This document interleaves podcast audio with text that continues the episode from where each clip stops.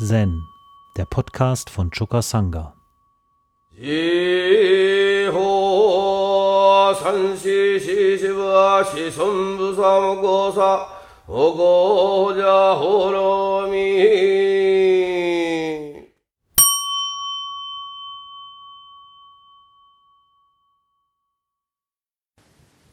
Heute wollte ich über Mumonkan 35 sprechen. Sejos Seele ist getrennt. Ist nicht das erste Mal, dass ich darüber spreche, aber ab und zu gibt es mal wieder einen Anlass, das zu tun. Hm.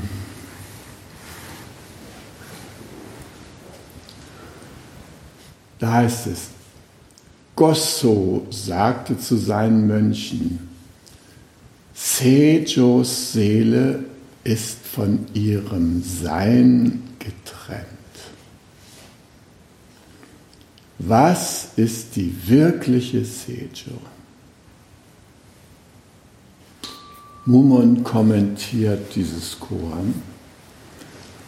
Wenn du verstehst, was die Wirklichkeit ist, dann wirst du merken, dass wir eine Hülle nach der anderen abwerfen. Wie ein Reisender, der jede Nacht woanders übernachtet. Wenn du das aber noch nicht verstehst, dann meine ich ernsthaft, du solltest nicht allzu schnell voraneilen. Wenn Erde, Wasser, Feuer und Luft plötzlich voneinander getrennt sind, dann wirst du wie eine Krabbe sein, die in kochendem Wasser mit ihren sieben oder acht Armen und Beinen herumstrampelt. Wenn dir das passiert, dann sage nicht, ich hätte dich nicht gewarnt. Und in seinem Gedicht schreibt Mumon, der Mond über den Wolken ist immer der gleiche. Täler und Berge sind voneinander getrennt. Alle sind gesegnet. Alle sind gesegnet. Sind sie nun eins oder sind sie nun zwei? So Gosso, ähm, das ist ein Zen-Meister, der immer wieder auftaucht, vor allem im Zusammenhang mit sogenannten Nanto-Koren, also besonders schwer zu lösenden Koren. Hm, er war der Lehrer ähm, des Kompilators vom Hikigan-Roko. Engo. Und äh, Engo hat diese ganzen Koans mal gesammelt. Secho hat sie kom kommentiert. Ja. So diese Geschichte können wir natürlich ohne den Hintergrund nicht verstehen. Also wenn Gosso sagt, Sejos Seele ist von ihrem Sein getrennt, das wäre so, als wenn er äh, uns fragen würde, wie konnte es passieren, dass Rotkäppchen vom Wolf gefressen wurde. Ja? Wir haben alle das Märchen im Hintergrund. Aber die Geschichte von Sejo haben wir alle nicht im Hintergrund. Deshalb will ich die hier kurz mal erzählen. Also eine alte chinesische, was ein, eine Geschichte, die aus einem chinesischen Buch mit Geistergeschichten stammt. Geistergeschichten hm, haben in China, im alten China, hohe Popularität gehabt und äh, in China wurden ja keine Götter verehrt, sondern mehr die Ahnen, ja, und na, die Ahnen, die konnten sich so als Geister irgendwie bemerkbar machen. In unserer modernen Fassung, da glaubt ja kein Mensch mehr an Geister, aber die Geister machen sich trotzdem bemerkbar, zum Beispiel in der systemischen Aufstellung. Plötzlich reagiert ein Enkelkind auf unerlöste Begebenheiten seines Großvaters. Ja, das macht sich bemerkbar. Wir würden jetzt nicht sagen, das ist jetzt eine Geistergeschichte, wenn das Enkelkind sich plötzlich umbringen will, weil sein Großvater im KZ jemand ermordet hat. Ja? Äh, das kommt nicht ans Tageslicht, ist aber im System irgendwie energetisch da und wirkt sich aus. Und ähm, gibt es ganz viele Sachen, die sich in den Systemen, in denen wir leben, irgendwie auswirken. Ja? Dem kommt eine gewisse Wirklichkeit bei, obwohl es in Wirklichkeit keine Wirklichkeit hat. Ja, es ist irgendwie durch Bewusstheit wird der Fake-Zustand erlöst und damit verändert sich sehr viel. Gut, also hier in dem Falle äh, dieser Geistergeschichte, äh, da war das so, Seijo, ein Mädchen, wurde als Baby schon mit ihrem Cousin Ochu verlobt. Und die, die wohnten, lebten in einem Haushalt, ja, eine Großfamilie. Und als sie nun herangewachsen war, da wollte der Vater sie jetzt trotzdem einen anderen jungen Mann äh, antrauen ja, und mit dem verheiraten. Und äh, das hat er dann dem Paar bekannt gemacht und daraufhin hat Otschu aufgebracht, das gemeinsame Zuhause verlassen sich ein Boot geschnappt und ist den Yangtze-Fluss hinaufgefahren.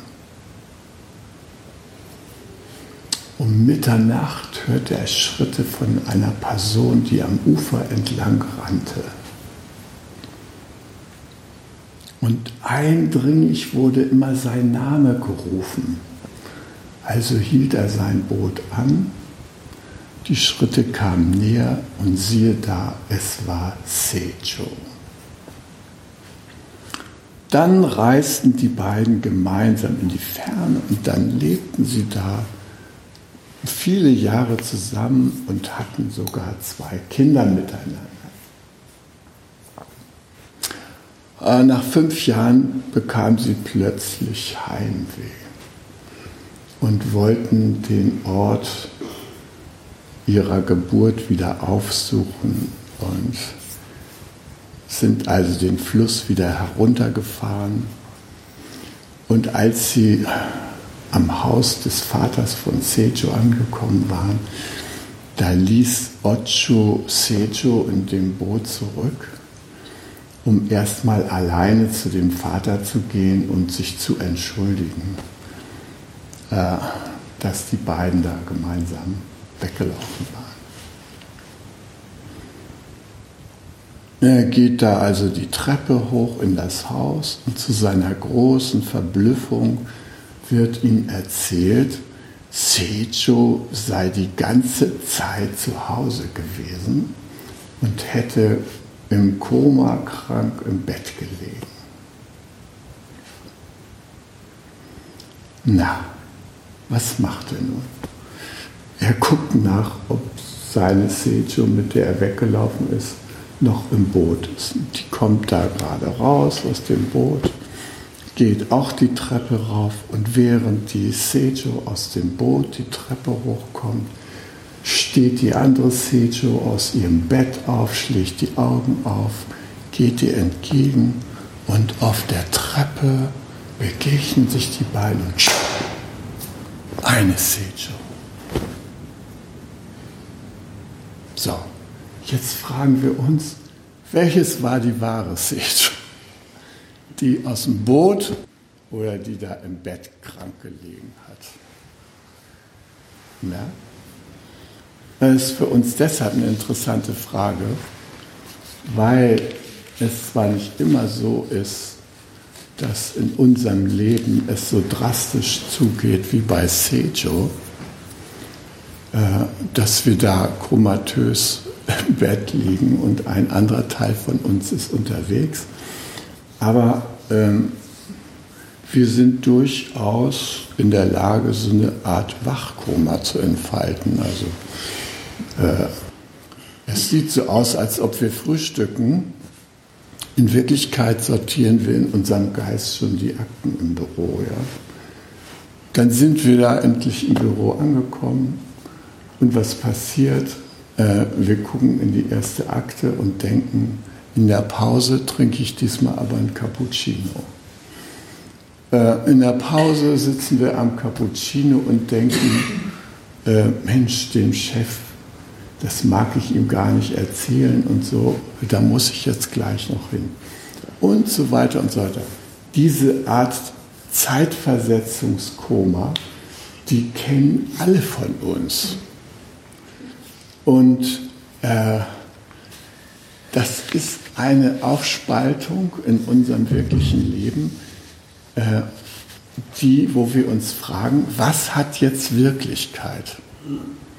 Dass wir da am Kaffeetisch sitzen und frühstücken oder dass wir im Geiste schon in den Akten blättern. Wem kommt mehr, welchen Vorgang kommt mehr Wirklichkeit zu? Und es ist natürlich klar, im Zen oder im Buddhismus geht es darum, in die eine Wirklichkeit hineinzufinden, die wir auch häufig mit einem Fremdwort benennen. Buddha-Natur. Äh, das ist nämlich das, was ähm, bei uns die Wirklichkeit eben mitbestimmt. Ja? Ein großes Thema, was ist wirklich im Buddhismus?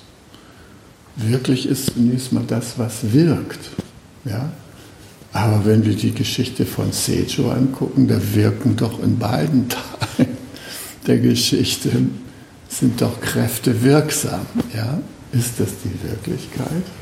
Ist das die Wirklichkeit von Seijo? Wessen Wirklichkeit ist das? Ja? Also, das ist in diesem Chor eine Herausforderung. Und die Frage am Ende des Chorens, das ja sehr kurz ist, was die wirkliche Seijo nun ist, ist dann für uns der Knackpunkt, äh, uns damit zu befassen. Insbesondere, wenn wir solche, ähm, sagen wir mal, Wachkoma-Gefährten haben, ist immer wieder die Frage, wie kommen wir sowohl bei uns selbst als auch bei denen an den wirklichen Kern ran? Wie sprechen wir den an, dass der die von seinem Verstand oder Geist getrennten Seiten seiner Existenz wieder zusammenbringt? In der Rinzai Zen-Schule und bei Meister Rinzai ist ja die bewährte Schreitherapie üblich. Ja. Da wird ja bei jeder Gelegenheit ein Katzschrei ausgestoßen, der sich nicht an den Verstand richtet, sondern an das Harra der anderen Person, ja, um sie in ihre Wirklichkeit hineinzurufen. Ja. Okay, das ist ein Weg, aber äh, das ist beileibe nicht die einzige Möglichkeit. Ähm, wir kennen die Geschichte von Gute und seinem äh, Lehrling, dem er den Finger abschneidet. Ja. Dieser Lehrling, der da bei ihm unterwegs ist, einer der ersten Korns im Momokan. Ja. Dieser Lehrling, der da bei ihm äh, in der Lehre ist, der wird immer mal wieder gefragt, was lehrt denn dein Meister? Und Meister Gute, der lehrt Echtheit mit einer komischen Geste. Die macht nämlich immer, wenn immer er gefragt wird, oh, ist merkwürdig, dass Gute zu dieser Geste gekommen ist. Er hatte selber einen Zustand der Dissoziation auf seiner Suche nach dem wahren Selbst. Da war er in einer Hütte äh, und hat gesucht und gesucht und wollte immer die Wirklichkeit berühren und das wahre Wesen und das wahre Selbst und so. Hat da so alleine vor sich hingesessen und plötzlich erschien in seiner Hütte die Nonne Jisai. Ah, Jisai, die sitzt den, sieht den da sitzen und die umkreist ihn so dreimal, ja, schön angezogen, eleganten Hut auf. Und er ist sprachlos und sie sagt zu ihm, sag ein Wort. Und wir sind zusammen. Und, äh, äh. Kommt er nicht drauf, ja? Sie wiederholt das noch zweimal. Er bringt es sich übers Herz. In ihm toben alle möglichen Vorstellungen vom wahren Leben, von mönchischem Leben, von äh, sich zurückziehen, bloß nicht die Welt berühren und so weiter. Davon wird man nur schmutzig. Ja. Und Jisai geht. Kommt nicht zu einer wirklichen Begegnung. Und er ist total aufgewühlt danach fragt sich, wieso er nicht so sich ganz natürlich verhalten konnte. Kommt eine Frau rein in seine Hütte und da ist bei ihm brennen alle Lampen durch, er kann nicht nichts mehr merken. Ne? So passiert ja in mancher Form auch modern. Naja, jedenfalls äh, ist er in seiner Verzweiflung auf der Suche nach jemand, der ihm da helfen kann. Und da begegnet er seinem Meister Tenryu. Und Tenryu, ja, als er ihm die Geschichte erzählt und was da schiefgelaufen ist, da macht Tenryu. Du bist nicht standhaft gewesen. Was warst du für ein Mann, ja? Gottes Willen, du hast so gemacht, ja, aber nicht. Ne? konntest du natürlich äh, diese Nonne in keiner Weise beeindrucken. Ja. Ja. Daraufhin hat Henryo für den Rest seines Lebens voll Power. So. Und das hatte seinen Grund, dass er immer wieder sein Einfingersinn betätigt hat. Und dieses Einfingersinn war einzigartig und er war mit seiner ganzen Kraft dahinter. Und da ist dieser kleine Lehrling, ja, und dann kommen die Leute an und fragen, was für ein Zen lehrt denn dein Meister?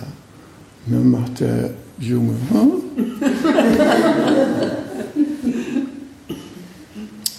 Was, sagt er. Gute, wie bitte? Das geht ja gar nicht, ja. Und er stellt ihn zur Rede und schneidet ihn den Finger ab. Das ist eine brutale Geschichte, ja. Das ist natürlich eine Legende. Aber immerhin, ja, der arme Junge, der merkt, also Imitation ist jetzt nicht mehr möglich, der Finger ist jetzt ab. So. Und er schreit. Und als er schreit, macht gut hin.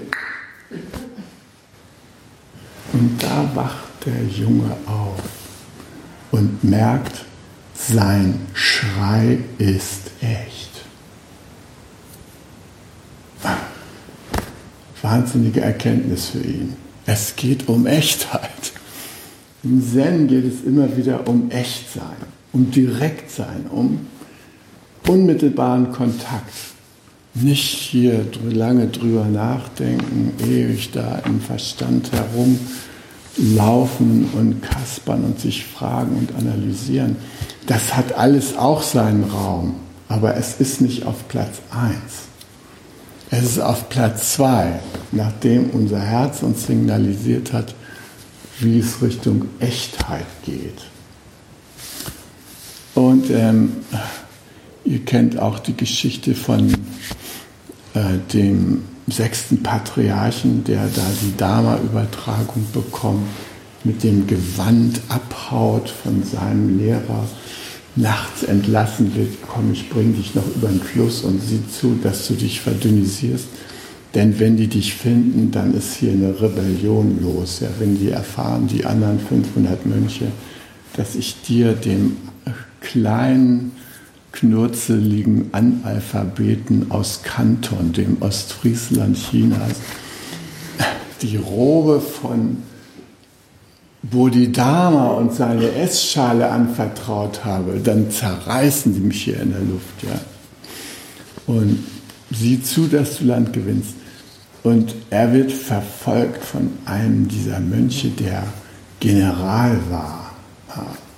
Ein Mensch mit Verbindungen und großer Machtfülle, die er mobilisieren kann für den Zweck, den Dharma zu retten, das Gewand und die Schale wieder zurückzuholen von diesem nichtsnutzigen Analphabeten, den man noch nicht mal beim Sitzen im Tempel gesehen hat, weil er die ganze Zeit im Reiskeller die Reismühle getreten hat, ja.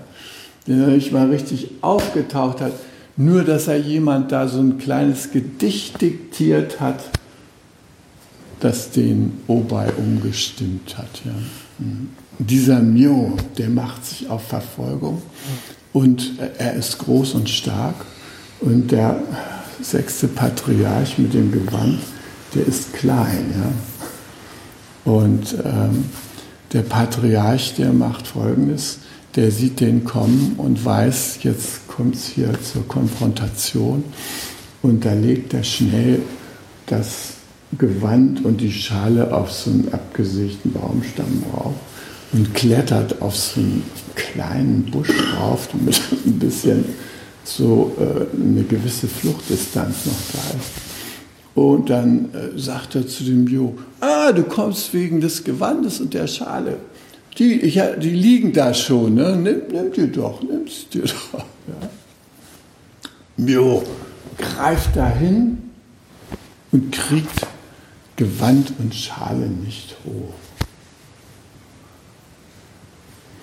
Weil Mio nicht voll präsent ist. Er ist zwar stark, er hat einen klaren Intent, er hat alle möglichen Energien mobilisiert, ja. Und im Augenblick, wo es darauf ankommt, verlassen ihn die Kräfte. Und er kommt zu einer gewissen Besinnung. Er sagt nämlich, ich kam nicht wegen des Gewandes und der Schale, ich komme wegen des Dharma. Und jetzt geht er in so eine bescheidene Haltung und äh, lässt sich unterstützen. Unterstützen, um zu Kraft und Echtheit zu kommen. Interessanterweise, der starke Mann, ja, der braucht da Unterstützung. Und da sagt der sechste Patriarch, denke weder gut noch böse. Halte dich nicht in diesen Kategorien von gut und richtig und falsch und so weiter auf. Nein, in diesem Augenblick, was ist die wahre Natur des Mönchs Myo?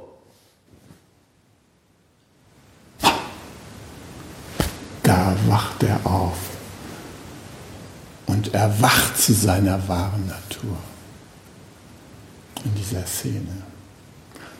Diese irritierende Schwachheit ist dem vorausgegangen. Das kennen wir auch aus unserer Übung. Ja? Ab und zu haben wir so, so einen Blitz, so eine Einsicht, dann sind wir fröhlich. Ja? Und dann wiederum haben wir so eine komische Energie, wo wir denken, das was soll das Ganze hier, das bringt doch nichts. Und äh, ist ja wie im echten Leben, äh, ist alles ineffektiv, hier rumgehocke und so weiter. Was soll das bringen, ja? Und dann wissen wir, es täte uns gut, Unterstützung zu bekommen, um oh, das hier wieder zusammenzubringen. Ja, darum geht es im Zen. Wie bringen wir die vom Verstand getrennten Dinge wieder zusammen? Der Dalai Lama hat mal gesagt, im Jahr gibt es nur zwei schlechte Tage.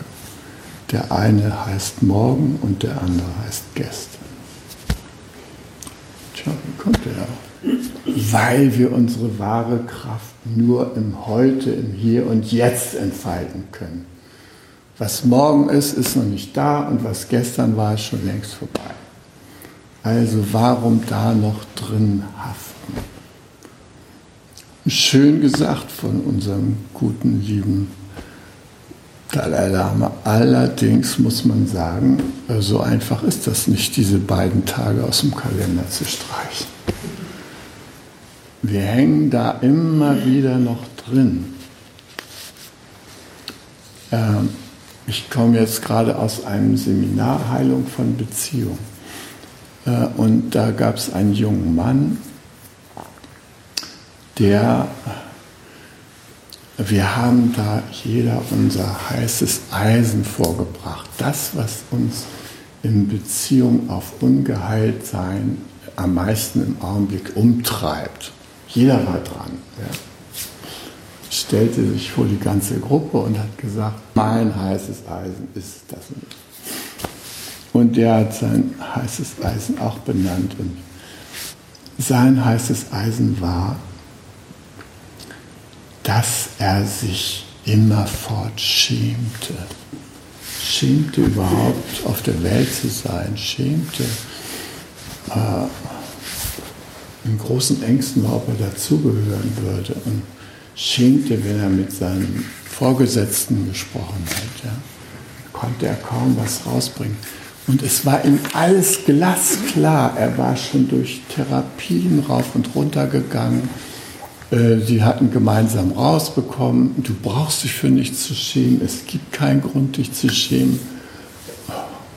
Kaum kam er in eine herausfordernde Situation, befiel ihn wieder diese Scham. Und ihm war klar, dass diese Scham auch mit einem tiefen Schmerz verbunden war. Ja. Naja, also haben wir versucht, sein heißes Eisen mit den Mitteln der gewaltfreien Kommunikation zu bearbeiten.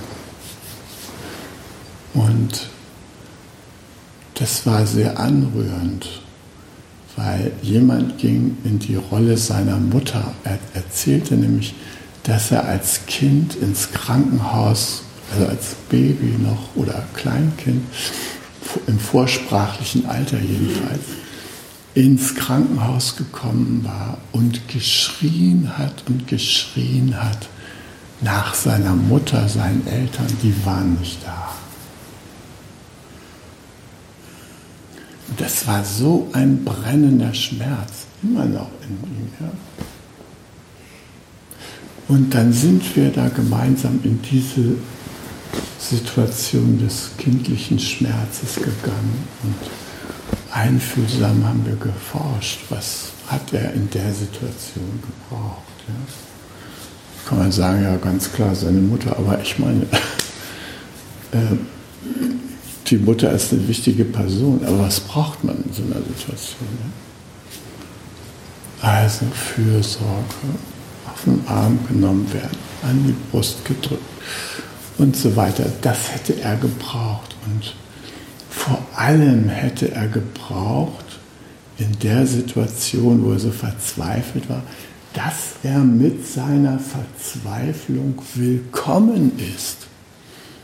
Aber das war noch so eine Zeit, wo man gesagt hat, Schreien ist gesund für Babys, das stärkt die Lungen. Ja, also wenn es in den Klinikalltag reinpasst, ist das manchmal so eine Floskel, mit der man sich da äh, aus seiner Verantwortung und seiner Fürsorge herausschleichen kann und die Kinder mal schreien lassen kann. Ja. Die hören dann auch irgendwann auf. Aber es bleibt dieser tiefe Schmerz zurück. Naja, also in diesem wunderbaren Prozess, den wir da gemeinsam erlebt haben, ist äh, eine Person in die Repräsentantin seiner, als Repräsentantin seiner Mutter aufgetreten und hat ihm einfühlsam zugehört und nochmal durch den Schmerz und die Tränen und die Verzweiflung. Und dann haben sie sich umarmt. Und das war so eine tiefe, wunderbare Umarmung, in der es zu so einem Erlebnis von Nicht-Zwei kam. Weißt du, es ist nicht da er und da eine Mutter, der er gegenübersteht. Nein, durch den Prozess kamen wir so dicht zusammen, dass in der Umarmung das nicht zwei war. Und das war schon spürbar, die Person, die in dieses Mütterliche gegangen war, die, die sprach schon so aus dem Nichts-Zwei. Ja? Und dann haben die sich umarmt, sind nochmal Tränen geflossen. Und dann hat er gelacht und gelacht und gelacht. Ein befreites Lachen hat den ganzen Saal da erschüttert. Wir waren alle angesteckt, wir haben alle mitgelacht mit ihm. Ja?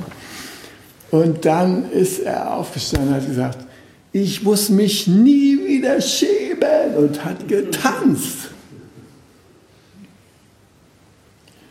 Und in meinen Augen ist das dadurch zustande gekommen, dass er wieder mit seiner wirklichen Natur verbunden war. Natürlich konnte man das nicht nachträglich erfüllen, was er da entbehrt hat in dieser Kleinkindsituation. Aber die Beweger waren plötzlich präsent. Er konnte sehen, was er gebraucht hätte. Es war nicht irgendein nebulöses, böses, unerreichbares, sondern mit einmal war es klar. Und damit war auch klar, dass es überhaupt keine Hindernisse für sein sich zugehörig fühlen mehr gibt. Und darüber konnte er sich totlachen, dass es so einfach war. Ein Prozess, von einer guten halben Stunde. Jahre Therapien, die Scham war nicht weggegangen. Nicht, dass sich die Leute nicht auch um ihn gekümmert hätten. Ist ihm ja auch vieles klar geworden. Aber da gibt es so dieses magische ins Nicht-Zwei kommen. So wie bei Sejo. Nicht-Zwei. Wie kommen wir in dieses Nicht-Zwei? Das ist der Punkt, ja. Wie schaffen wir das in unserem Alltag, ins Nicht-Zwei zu kommen? Einfach in Kontakt zu sein mit dem, was echt ist in uns. Mit den Empfindungen, die wir wirklich haben. Nicht mit den tausend Gedanken, die haben wir auch, das ist auch in Ordnung. Aber das, was so unser Herz erfüllt, damit in Kontakt zu kommen. Und wie ich schon sagte, unsere Form von Sejo-Leben ist, in einer Gesellschaft uns aufzuhalten, wo wir 80 Prozent der Zeit funktionieren. Fremdbestimmt, nicht selbstbestimmt. Wir stiften nicht den Sinn unseres Handelns, sondern wir lassen uns den von anderen aufdrücken und dafür lassen wir uns bezahlen. Marshall Rosenberg hat gesagt, Belohnung braucht man nur, wenn man etwas tun soll, was man natürlicherweise nicht bereit ist zu tun. Dann musst du da, na, dafür musst du dann Geld kriegen. Ne? Ja, und wir können uns aus dieser Zwangslage unter anderem durch Üben von Sazen befreien und stärken. Dass wir merken, wir müssen nicht mehr funktionieren. Das ist eine Vorstellung. Es bringt auch nichts. Es bringt überhaupt nichts, so ein netter Mensch zu sein, der immer so glatt passt in der Situation, gleich den Diplomaten rausholt. Nicht, dass ich nicht auch dazu gehören könnte. Ähm, aber es bringt nichts. Diese Art von Leistung, die hat nichts für unser Selbst an Wert. Das ist wie äh, Finger so heben oder am Gewand rütteln, ohne es wirklich zu berühren. Er kam wegen des Dharma. Das, das Gewand repräsentierte den Dharma, den Buddha Dharma, das wahre Leben. Aber er war gar nicht im wahren Leben, deshalb konnte er es nicht wegtragen. Ja, und das wünsche ich uns, dass wir hier in unserer Übung äh, uns anfreunden mit der Kraft der Wirklichkeit. Das ist das, worum es im Buddhismus geht. Es geht nicht um Götter und irgendwas und Theorien und gar nichts. Es geht darum, im Hier und Jetzt das Wirkliche zu berühren, während wir im Fluss sind. Wir sind im Fluss und gleichzeitig berühren wir es. Wir berühren Gegenstände, wir berühren uns selbst, wir berühren Äußeres und wir berühren Inneres. Und schließlich berühren wir das, was wirkt und werden Ausdruck davon. Es wirkt durch uns. Dann können wir chillen. Hi. Zen, der Podcast, ist eine Produktion von Chokasanga e.V. in Kooperation mit dem Podcaststudio Paderborn.